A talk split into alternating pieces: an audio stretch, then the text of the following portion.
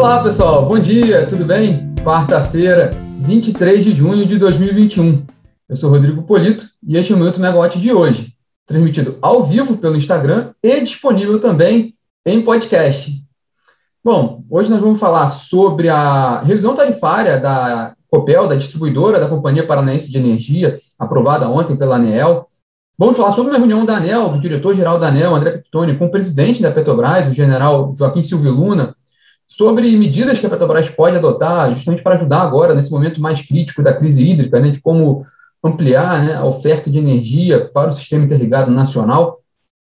Vamos falar sobre a chamada pública lançada por três distribuidoras de gás natural do Nordeste, a Algás, a Bahia Gás e a PB Gás, para contratação futura de, de, gás natural. E também sobre a agenda do dia, com destaque para a audiência hoje da Comissão de Minas e Energia da Câmara, que vai falar com, que, que prevê a participação do ministro de Minas e Energia, Bento Albuquerque.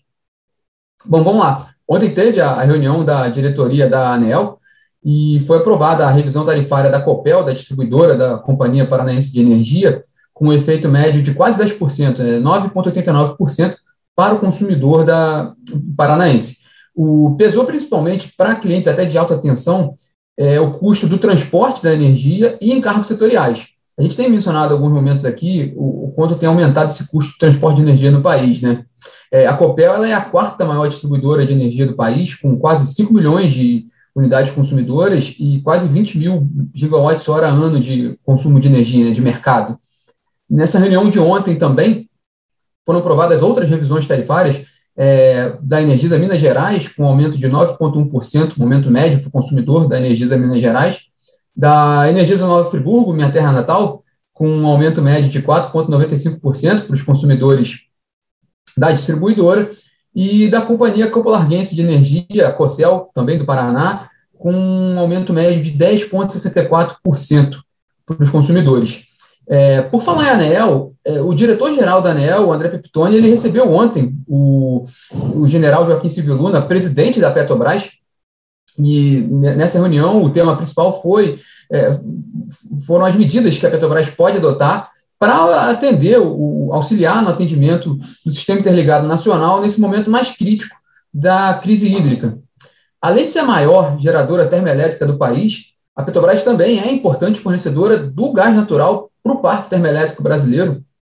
é a maior supridora de gás, é, mas o problema é que em agosto já está confirmada, a, a Petrobras tem essa,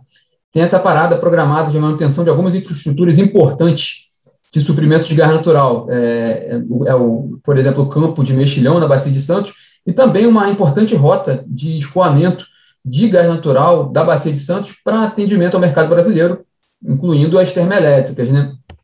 Essa parada de, programada, a Petrobras falou coisas de uma, duas semanas atrás, que não teria como adiar, é uma parada programada há muito tempo, há muitos meses, e tem questões também técnicas que não pode, ela não pode deixar de fazer manutenção nessas, nessas instalações nesse momento. É, o, o, o diretor-geral da ANEL, o André Peptoni, comentou na, em suas redes sociais que, entre as medidas em estudo, nessa reunião ontem entre a ANEL e Petrobras, estão o aumento da oferta de gás para atender maior acionamento térmico, né, e disponibilização também de mais infraestrutura logística para o escoamento do gás natural e, eventualmente, um aumento da própria geração de energia do parque termoelétrico da Petrobras. É, bom, a gente comentou aqui em algum, algum, algumas outras ocasiões que a Petrobras tem buscado alternativas para suprir, suprir o gás natural que, que não vai ter ali da, proveniente dessa parada para manutenção na Bacia de Santos. Ela está buscando outras alternativas. Uma delas é aumentar a importação de gás natural da Bolívia, é, mas nesse caso, na Bolívia, há uma preocupação do quanto, de qual é a oferta possível de gás natural no, no país porque já há uma limitação lá de, de, de, de oferta, além do que a gente está no inverno, e há uma prioridade também para suprimentos de gás natural da Bolívia para a Argentina também, para calefação. É, se eu não me engano, hoje o Brasil está importando cerca de 20 milhões de metros cúbicos diários. O, gás, o gasbol, o gasoduto que traz né, o gás da Bolívia para, o Brasil, tem até capacidade para chegar a 30 milhões de metros cúbicos diários. Mas, de fato, com o pessoal que a gente conversa no setor, na indústria, a, a expectativa é que não, a avaliação é que não tem como chegar a esses 30 milhões justamente por uma restrição da oferta de gás na Bolívia. Outro caminho que a Petrobras tem adotado é aumentar a importação de gás natural liquefeito pelas, pelos seus terminais de regasificação que ela tem no, na costa brasileira. É, é, essa é a principal estratégia da Petrobras nesse momento. É, está previsto um novo encontro entre o Peptone e o general Silvio Luna na semana que vem para buscar mais, é, avançar um pouco mais nessas, nessas medidas que podem ser adotadas para auxiliar o país nesse momento de crise hídrica. Ainda na área de gás natural, é, como a gente mencionou no início, as distribuidoras de gás Algás do Alagoas, Bahia Gás da Bahia e PB Gás da Paraíba, elas lançaram uma chamada pública coordenada para receber propostas para a futura aquisição de gás natural. O objetivo das companhias é diversificar as fontes supridoras, e até então, basicamente, é a Petrobras, a ideia é de diversificar essas fontes e também buscar melhores condições de mercado para os usuários de gás nos três estados. É, somando as três companhias é, de gás, ao todo são quase 140 mil consumidores de gás natural, com uma rede de dutos somando aproximadamente 2 mil quilômetros. É, lembrando que um movimento parecido foi feito recentemente pelas distribuidoras do Centro-Sul, né, a MS Gás, a Gás Brasiliano, a Compa Gás, a SC Gás e a Sul Gás, nos estados de Rio Grande do Sul, Santa Catarina, Paraná, Mato Grosso do Sul e parte do, do estado de São Paulo, elas fizeram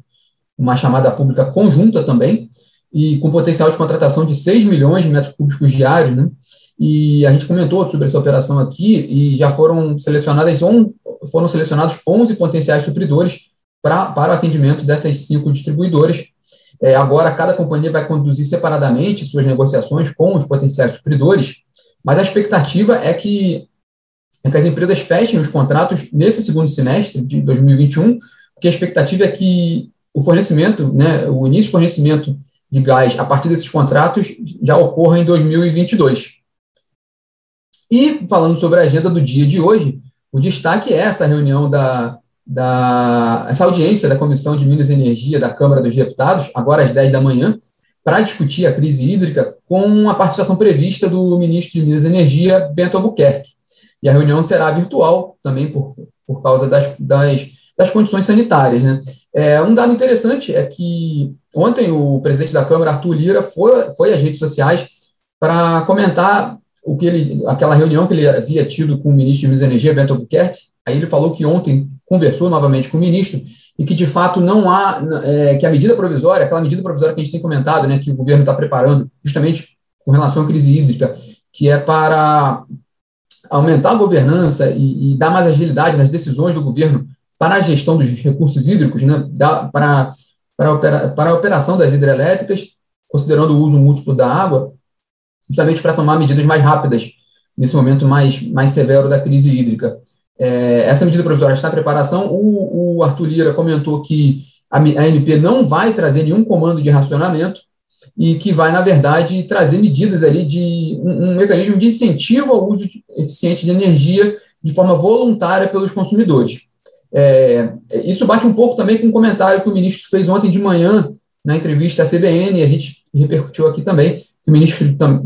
mais uma vez, ele falou que não trabalha com a hipótese de racionamento nesse ano e que sim, o que está em estudo é um programa de incentivo ao uso eficiente de energia dos consumidores e que esse programa estaria para ser concluído, né, o desenho dele